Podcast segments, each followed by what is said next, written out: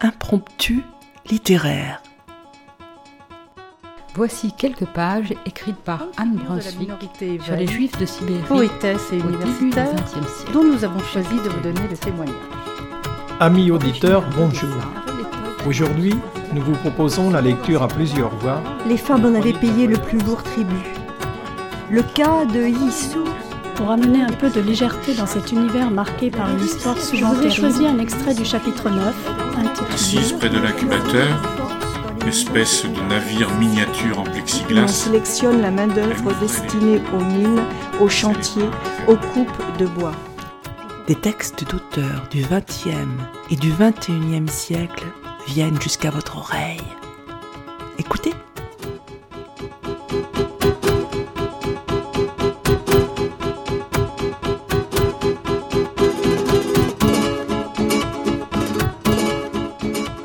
Amis auditeurs, bonjour.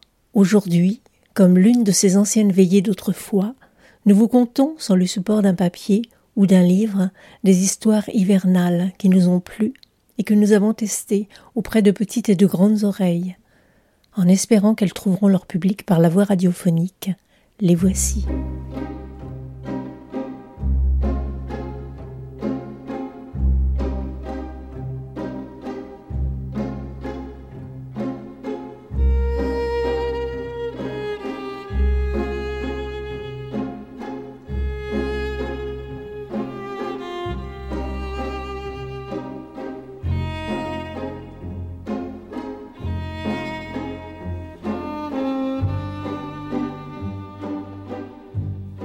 La première histoire est celle de la Grande Vague d'après le tableau d'Okuzai.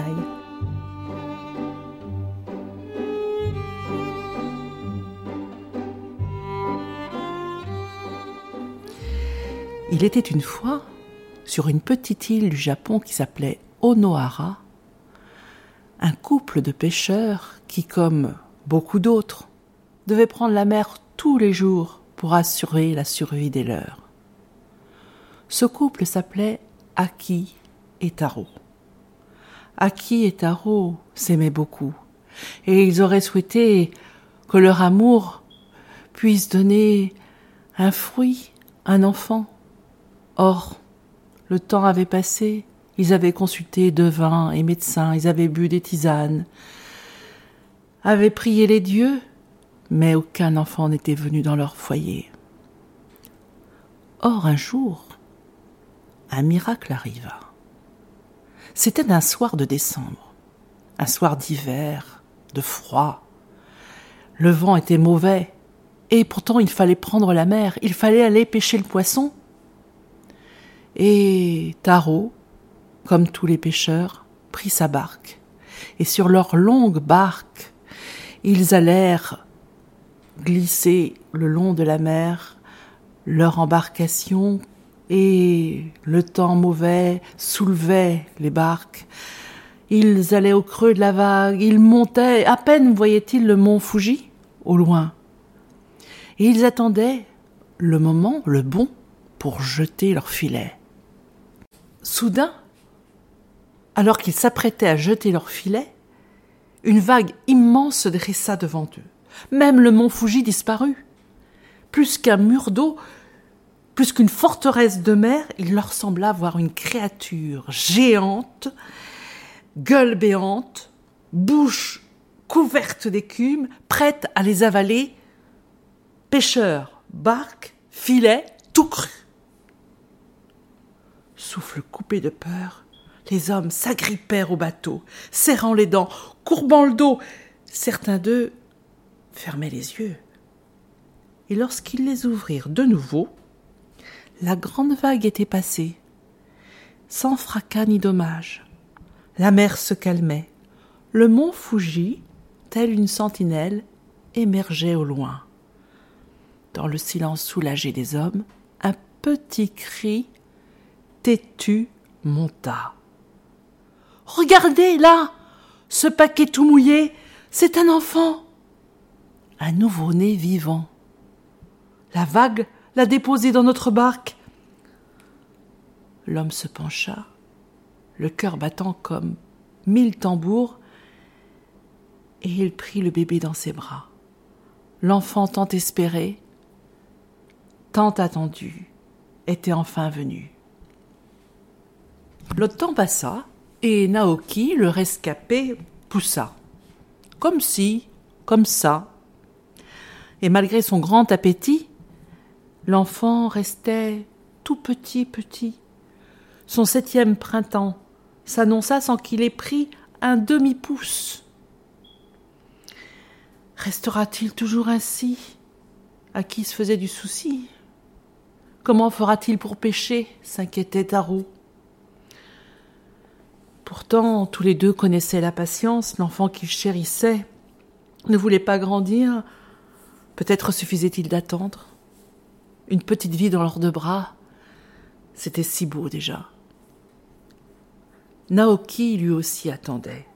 Ses camarades poussaient, eux, et plus vite que le bambou. Il allait souvent s'asseoir sur un tronc d'un vieil arbre, penché au-dessus de la mer. L'œil vague, il écoutait euh, battre les vagues, de ci, de là, au gré de la houle et de la marée. Alors, comme une armée de cent, de mille questions, celle-ci lançait à l'eau des filets de questions. Pourquoi ne suis-je pas comme tous les autres enfants? Pourquoi ne suis-je pas venu, moi aussi, du ventre rond de ma maman? Qui donc, femme flot au mystère, m'a donné la vie? Qui dois-je appeler Père et mère? Qui dois-je aimer vraiment? Or, un jour qu'il était ainsi perché sur son arbre, il aperçut, juste au-dessous de lui, un beau poisson d'argent brillant de toutes les écailles, qui frétillait comme pour attirer son attention. Naoki se pencha un peu. Le poisson lui souriait. Naoki se pencha beaucoup. Le poisson l'appelait. Naoki se pencha encore et lâcha prise et tomba dans la mer. Dès que l'enfant fut sous l'eau claire, le poisson lui parut plus gros. Il avait des moustaches et une voix grave qui portait loin. Bonjour, mon petit. Viens avec moi. Je sais qui peut répondre à tes questions. Naoki le suivit comme s'il avait lui aussi des nageoires. À mesure qu'il s'éloignait tout de du bord, l'enfant sentait changer le décor autour d'eux. Il faisait sombre. Et lui qui pensait que le fond de la mer était tapissé de corail étincelant, était très surpris. Le courant l'emportait très loin et bientôt Naoki dut s'accrocher au poisson pour avancer encore. Oh, euh, je croyais que, que tout était beau, mais je, là j'ai peur. Euh, s'il, te plaît, remontons au bord. Je souhaite revenir retrouver mes parents. De toutes ses forces, il tira sur les nageoires du poisson. Alors, le poisson d'argent frétilla, ses écailles lançaient des éclairs de joie, son échine hérissée se mit à onduler, son corps à grandir, à grandir encore, puis de belles pattes lui poussèrent au cerf bien acéré. Accroche-toi rugit-il, devenu dragon. Et d'un seul coup de queue, jaillissant de la mer, passant par-dessus le volcan, le monstre déposa l'enfant très délicatement sur le rivage aimé. Adieu, mon grand, lâcha-t-il dans un jet de vapeur. Va, tu n'as plus besoin de moi. Naoki ne répondit pas. Sitôt atterri sur la plage, il se mit à courir, courir, courir comme un fou vers sa maison. Lorsqu'il se retourna, le dragon s'en était allé. Rien ne trahissait son passage sans fracas ni dommage, et la mer était calme. Et c'était un jour de printemps, un jour de fête, plein d'enfants. C'est Koinabori, c'est aujourd'hui, c'est maintenant. Et mille et une carpes flottaient au vent. Naoki vit flotter la carpe de ses parents, Taro et Aki, et la sienne, entre deux. Au loin, le mont Fuji, tel une sentinelle. émergeait de la mer. Et il arriva, porté vers ses parents comme par une grande vague d'amour. Sourire et rire, Naoki a grandi.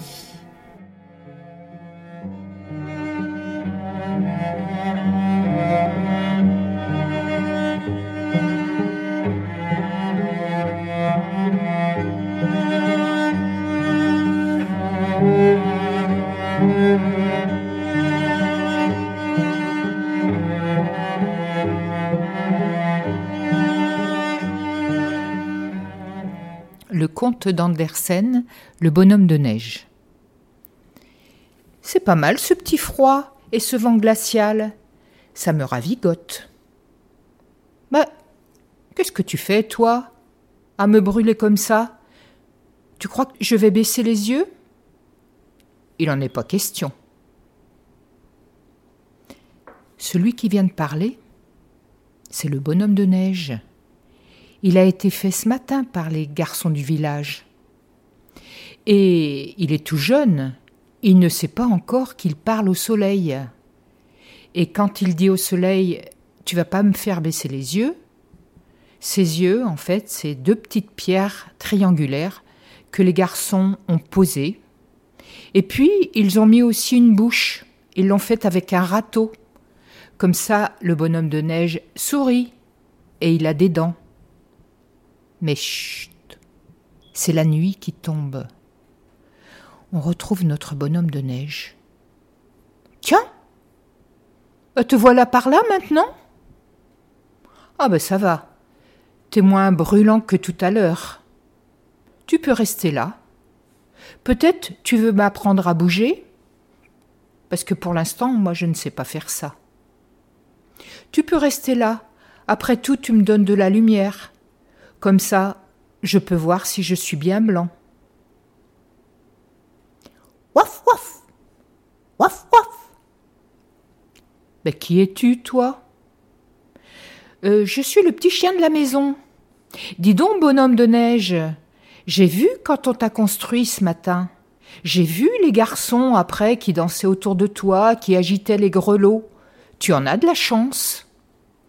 Mais dis donc, bonhomme de neige, ça se voit que t'es vraiment jeune. Tu ne sais même pas que tout à l'heure tu as parlé au soleil d'abord, parce que c'était le jour.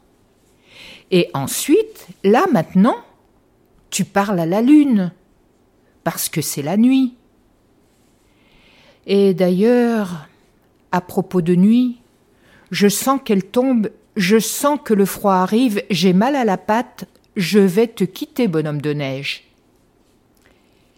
Le bonhomme de neige a regardé le petit chien, qui a fait trois tours sur lui-même et est rentré dans sa niche.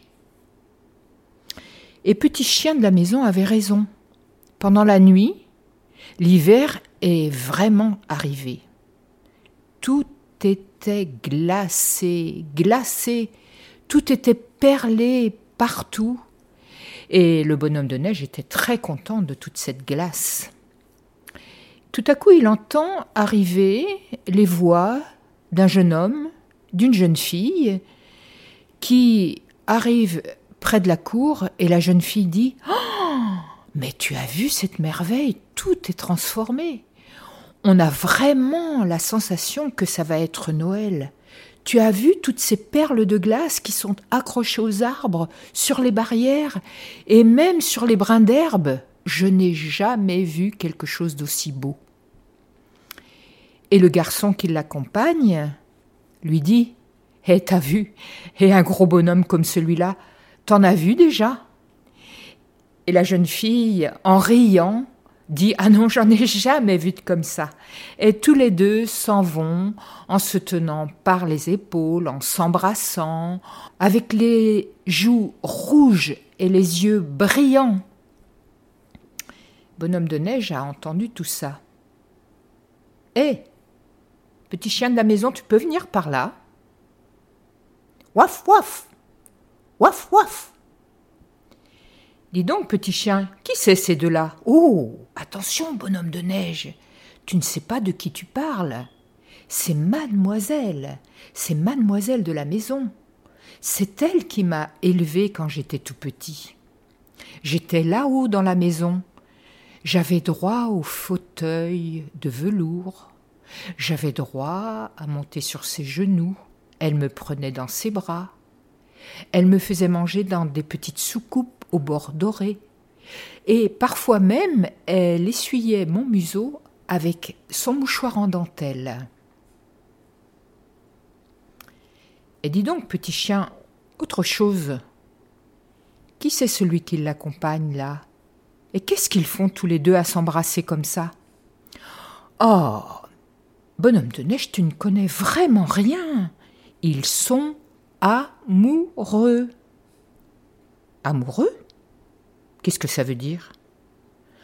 Amoureux, ça veut dire qu'un jour, ils habiteront tous les deux dans la même niche et ils mangeront les mêmes os. Ah, tu connais vraiment rien, bonhomme de neige. Ah, encore une chose, petit chien de la maison, dis donc. Si t'étais si bien avec la mademoiselle là-haut, pourquoi t'es pas resté avec elle? Alors ça, bonhomme de neige, c'est une longue histoire. Un jour, elle a trouvé que je sentais mauvais et puis que mes pattes faisaient des traces sur le parquet. Et puis elle a trouvé que j'étais trop grand, trop gros. Alors elle a voulu me quitter. Elle m'a dit d'aller dans la cuisine en bas. Oh mais tu sais, bonhomme de neige, dans la cuisine en bas, c'était pas si mal que ça, c'était même mieux qu'avant. Parce que la cuisinière me donnait tous les restes des repas. Je mangeais autant que je voulais.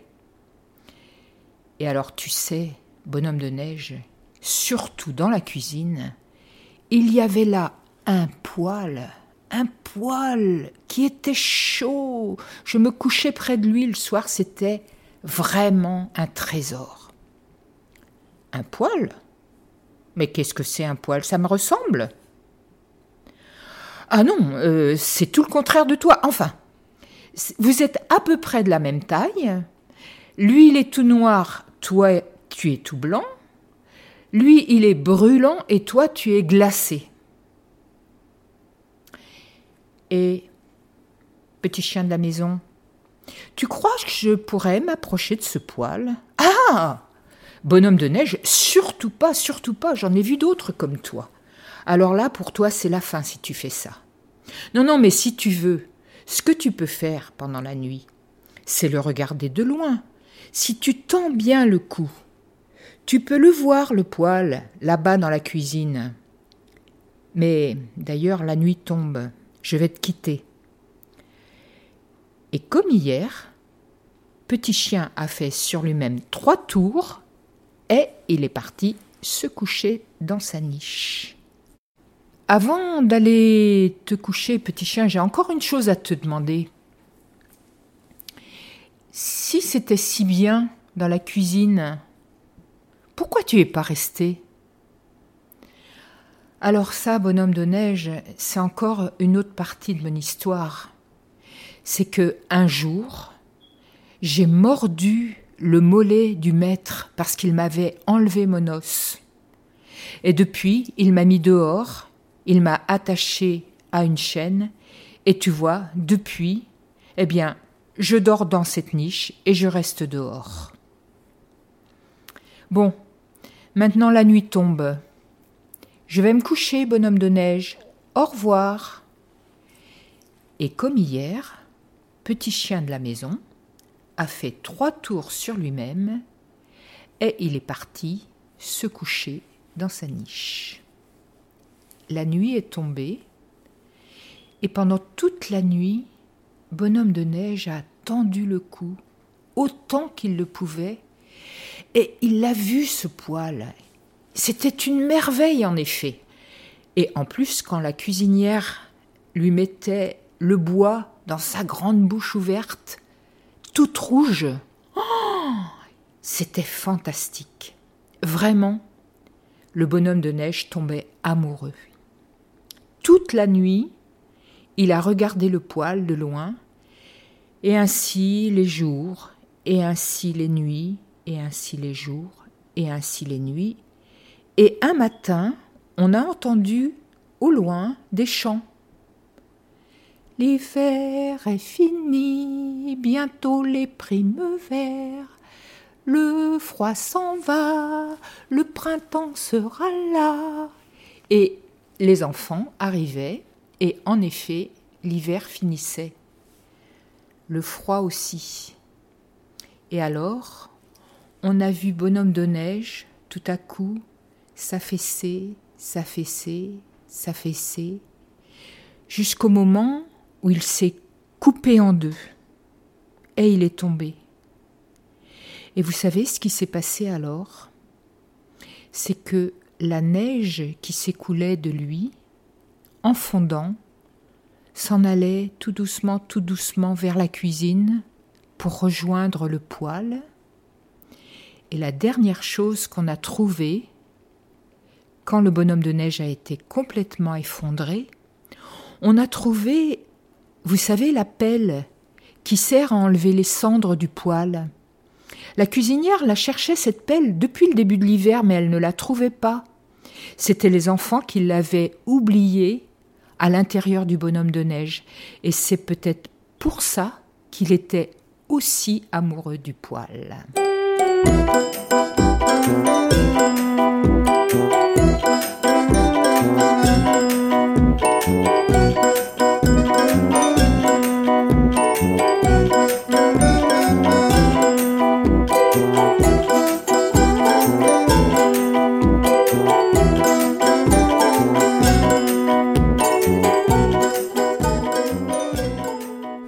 Petit âne de Venise. Toto était un âne. Son père avait été un âne avant lui et sa mère aussi. Toto devait être un âne, que ça lui plaise ou non, et ça ne lui plaisait pas du tout. Le travail était si pénible. Le maître lui mettait tant de pastèques sur le dos qu'il pouvait à peine marcher. Il allait du village à la grande ville de Venise, et ça, Toto aimait beaucoup. Il adorait Venise, ses canaux, ses ponts, le son des cloches carillonnantes. Et Toto criait Pastèque, pastèque Les gens accouraient avec leur argent, les mouches sans cesse le harcelaient. Le soir seulement, sans mouches et sans maître, pour le harceler, il pouvait se reposer sous son olivier. Un matin, le maître lui dit Debout Vieux sac assez de ces pauvres ruelles, il paraît qu'on paye les pastèques le double, place Saint-Marc. Le doge lui-même, qui gouverne Venise, pourrait m'acheter mes pastèques. Un fardeau encore plus lourd ce jour-là, sur les épaules de Toto, mais il sent que quelque chose de bien pourrait lui arriver. Quand ils furent place Saint-Marc, elle était pleine de monde. Oh, je ne sais pas pourquoi je n'y avais pas pensé plus tôt. Nous allons tout vendre en un éclair. Pousse ta chanson, toi, vieux sac. Pastèque, pastèque se mit à brère Toto, et son cri résonna sur toute la place. Tout le monde s'arrêta, le regarda, et un rire, un autre, un éclat de rire général couvrit la place. Qu'est-ce qui vous amuse tant? Ben regarde Et on montrait les belles statues dorées, les quatre chevaux dorés qui ornent la place Saint-Marc. Regarde la belle et la bête en montrant Toto. Toto, plus honteux que jamais, baissa la tête. Pas d'achat, montré du doigt. À midi, les grandes portes du palais des doges s'ouvrirent et une petite fille sur la place courut sa gouvernante sur ses talons. Reviens ah, Mais je veux une pastèque Et j'en ai assez d'être enfermée toute la journée, je m'ennuie. Je n'ai pas d'amis pour jouer. C'est la fille du doge, dit quelqu'un. Euh, combien veux-tu pour une de tes pastèques? Oh, que votre Altesse l'accepte en cadeau, dit le maître de Toto. Merci. Elle remarqua alors Toto. Il a les yeux si tristes et si gentils. Et elle caressa l'encolure de Toto. Toto n'avait jamais reçu de caresse de sa vie. Ses genoux en tremblèrent de joie. Allons, votre Altesse, cet âne est couvert de mouches. Rentrez au palais avant que votre père ne vous voie. Toto ferma les yeux, en gardant l'image de la petite fille dans sa tête, en espérant qu'elle y resterait toujours. ceux qui faisaient les importants place Saint-Marc achetèrent toutes les pastèques. Ce qui était assez bon pour la fille du doge était assez bon pour eux. Et chaque jour, Toto et son maître vendirent toutes leurs pastèques. Et chaque jour, Toto eut droit à sa caresse. Un après-midi, que Toto regardait les quatre chevaux, il se demandait pourquoi ne suis-je pas comme eux? Son maître, tiré de son sommeil, mais comment oses-tu me réveiller? Inutile de parler à ces chevaux, ces statues ne t'entendent pas. Mais Toto savait qu'elles entendaient. Le lendemain, le grand doge se montra à la fenêtre de son palais. Les trompettes résonnèrent, la foule se rassembla. Oyez, oyez, bonnes gens, je veux acheter le plus beau cheval de la ville pour l'anniversaire de ma fille. Ce cheval sera choisi aujourd'hui même à midi. Toto vit défiler les autres chevaux et se trouva plus laid que jamais. À midi, le doge arriva avec sa fille et dit Ma fille a dix ans, elle peut choisir elle-même. Alors, mon enfant, Lequel voudrais-tu? Celui qui est là-bas. Elle pointait le doigt vers les quatre chevaux dorés. Mais enfin, mon enfant, ils appartiennent à la ville de Venise. Non, celui-là qui est à côté des pastèques. Mais c'est un âne. Oui, père. Je m'y oppose. Je refuse de voir ma fille se pavaner sur un âne plein de mouches. Je ne veux pas me pavaner, je veux juste qu'il soit mon ami. Ne discute pas avec moi, donna le doge. Tu aurais pu choisir le plus beau cheval du monde et tu choisis cette carpette à pattes Regarde-la avec ses sabots recourbés comme des babouches. Père, si je ne peux pas avoir cet âne, je ne veux rien du tout. Très bien, dit le doge. Tu n'auras pas de cadeau, rentre au palais. Mais la fille du doge courut vers Toto, lui passa les bras autour du cou. Viens au palais cette nuit, chuchota-t-elle. Mets-toi devant ma fenêtre. Nous nous enfuirons ensemble. Je t'attendrai, Toto. Pour la première fois, Toto fut fier d'être un âne. Ne va pas te mettre des idées dans ta vilaine tête. Tu n'es qu'un âne, ne l'oublie pas. Quand on est un âne, on le reste, tonna le maître. Mais Toto n'écoutait pas. Dans l'obscurité de la nuit, Toto rongea la corde qui l'attachait à son olivier. C'était une nuit pluvieuse et orageuse, une nuit d'hiver, une nuit de décembre. Et il arriva sur la place Saint-Marc. Soudain, il entendit des voix. Au début, il crut que c'était le vent. Et puis, il leva les yeux. Les quatre chevaux dorés parlaient d'une même voix. Écoute, petite âne, la mer arrive, réveille les gens. Ils vont se noyer. Si tu ne les sauves pas, dépêche-toi, petite âne. Toto traverse la plage jusqu'au bord de la lagune. Il entendit les vagues déferler vers lui. Il s'entendit l'eau recouvrir ses sabots. Il la vit se répandre sur la place et les pavés derrière lui. Il leva la tête et se mit à braire. Pastèque, pastèque La fille du doge attendait et entendit Toto. Pas si fort, tu vas réveiller tout le monde. C'est alors qu'elle entendit le bruit de la mer, sentit le vent et comprit pourquoi. Elle sut immédiatement ce qu'il fallait faire.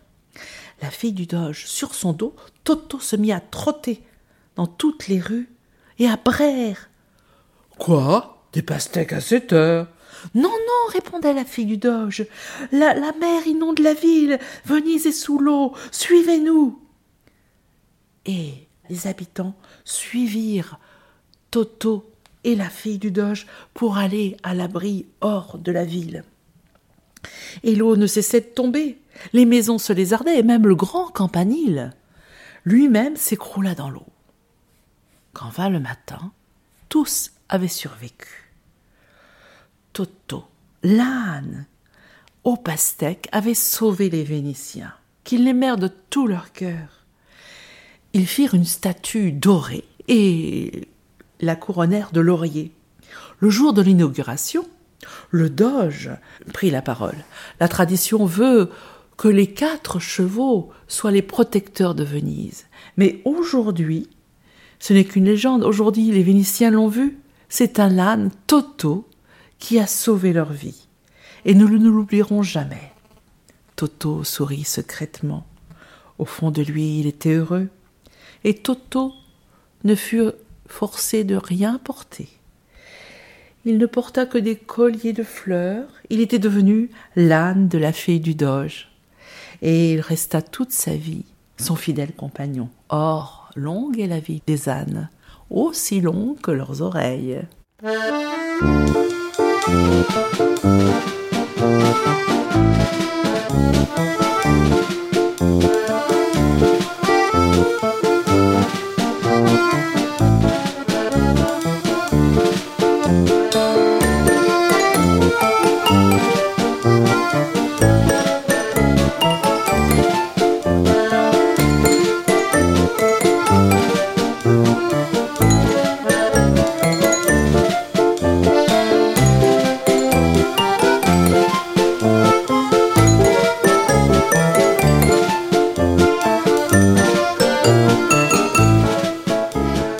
l'histoire de Epaminondas. Epaminondas et sa maman habitent en Afrique et en ce début de mois de décembre, deux événements pour Epaminondas. Il vient d'avoir sept ans et en fin décembre, ce sera Noël. Alors sa maman le fait venir et lui dit Epaminondas, maintenant que tu as sept ans et que tu connais bien le chemin pour te rendre chez ta marraine Baha, tu vas pouvoir y aller seul. Tu rapporteras les courses qu'elle te donne. Oui, maman, dit Epaminondas, très très content. Et poum, poum, poum, poum, poum, il s'en va sur le chemin jusque chez sa marraine Ba. Epaminondas passe l'après-midi avec sa marraine Ba, et le soir, elle lui confie une galette. Elle lui dit Tu fais bien attention, Epaminondas. Oui, marraine Ba, merci. Et, et Paminondas est vraiment très très content. Il serre bien la galette sous son bras et poum il reprend le chemin de la maison jusqu'à arriver chez lui où il dit à sa maman Tiens, regarde, maman, ce que ma reine a donné est dans sa main. Il ne reste plus que quelques miettes de la galette qu'il a serrée beaucoup trop fort. Alors sa maman le regarde et lui dit Mais Épaminondas, mais qu'est-ce que tu as fait du bon sens que je t'ai donné à ta naissance? Mais tu sais bien que dans notre pays, la meilleure façon de porter cette galette, c'était la mettre sur ta tête, tu tenais ta tête bien droite, et tu marchais tranquillement et tu l'aurais rapportée entière. La deuxième semaine arrive et la maman d'Epaminondas lui dit Tu vas aller chez ta marraine Baha. Epaminondas se rend chez sa marraine Baha. Il passe l'après-midi avec elle.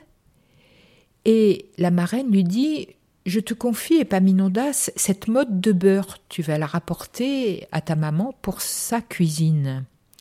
Oh, merci, Marenba. Alors, qu'est-ce qu'a dit maman déjà? Ah oui, elle a dit mettre sur sa tête et tenir sa tête bien droite. Alors, Epaminondas met la mode de beurre sur sa tête et il retourne chez sa maman et bien sûr, sous le soleil chaud d'Afrique, il arrive chez sa maman et il lui dit Tiens, maman, voilà ce que ma Ba'a te donne. Et alors, il s'aperçoit que tout le beurre a fondu partout sur la tête, partout sur les épaules. Lorsque sa maman voit Epaminondas, elle lui dit Mais Epaminondas, mais qu'est-ce que tu as fait du bon sens que je t'ai donné à ta naissance? Mais voyons, tu sais bien que le beurre fond. Et ce que tu devais faire, c'est l'envelopper dans une feuille de bananier, et puis, pendant que tu cheminais, tu trempais la motte de beurre dans le ruisseau, et comme ça, tu arrivais à la maison, et la motte de beurre était fraîche. Oui, maman, dit Épaminondas. Troisième semaine. Tu vas retourner chez ta marraine Baa. Je pense qu'elle a quelque chose à te confier. C'est ton cadeau de Noël, Épaminondas. Donc tu feras bien attention. Oh oui, maman. Et Épaminondas se rend chez sa marraine Baa. Il passe l'après-midi avec elle. Et dans la soirée, Marraine lui donne un petit chien. Ça fait longtemps que tu voulais ce petit chien. Tu vas pouvoir l'emmener dans ta maison. Oh, merci, Marraine Baa, merci. Mais qu'est-ce qu'a dit maman? Ah oui, elle a dit envelopper dans la feuille de bananier et de temps en temps s'arrêter et tremper dans le ruisseau. Alors, Épaminondas enveloppe le petit chien dans la feuille de bananier et de temps en temps il s'arrête, il trempe le petit chien dans le ruisseau jusqu'à arriver chez sa maman où le petit chien est découlinant, il respire à peine, il a les oreilles qui tombent, il est vraiment dans un piteux état. Et la maman dit Mais Épaminondas, mais qu'est-ce que tu as fait du bon sens que je t'ai donné à ta naissance? Mais voyons, ce petit chien, tu prenais une liane, tu mettais la liane autour de son cou, tu serrais pas trop fort, et puis tu le traînais derrière toi, et ton petit chien arrivait en bon état. Quatrième semaine, la maman d'Epaminondas lui dit Tu vas aller chez ta marraine Baa. Elle a quelque chose à te confier. Epaminondas se rend chez sa marraine Baa qui lui dit Je t'ai fait la même galette que au début du mois de décembre, tu vas l'emporter pour Noël et vous pourrez la déguster au moment du repas. Oh, merci, marraine Baa, merci. Ah oui, c'est vrai. Qu'est-ce qu'a dit maman? Alors, il faut prendre une liane, il faut attacher pas trop serré et il faut traîner derrière moi. Epaminondas revient chez sa maman en traînant la galette. Et lorsqu'il arrive, regarde maman, regarde.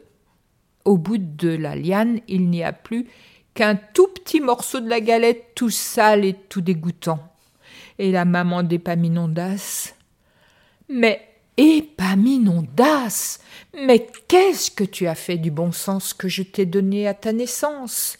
Écoute, en plus, cette galette, je t'avais déjà expliqué en première semaine comment il fallait la porter.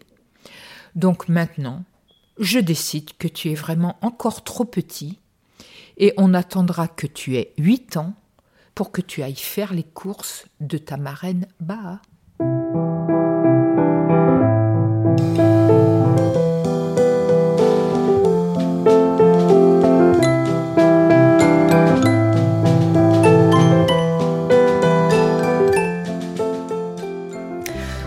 Espérons que ces contes, pour les petits comme pour les grands, ont éclairé ces jours d'hiver. Ils ont été préparés et contés par Monique et Anne. Les musiques que vous avez entendues sont des extraits du film In the Mood for Love et quelques titres de l'album Monophonicorama de Pascal Comlade.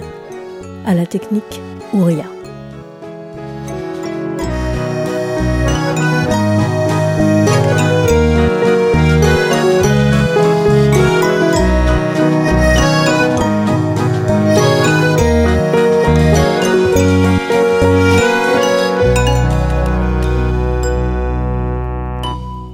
Chers auditeurs, si vous souhaitez réagir à cette émission, en connaître les horaires, la télécharger, nous rejoindre, rendez-vous sur le site de Radio G 101.5 ou sur le site de l'émission www.impromptu.fr.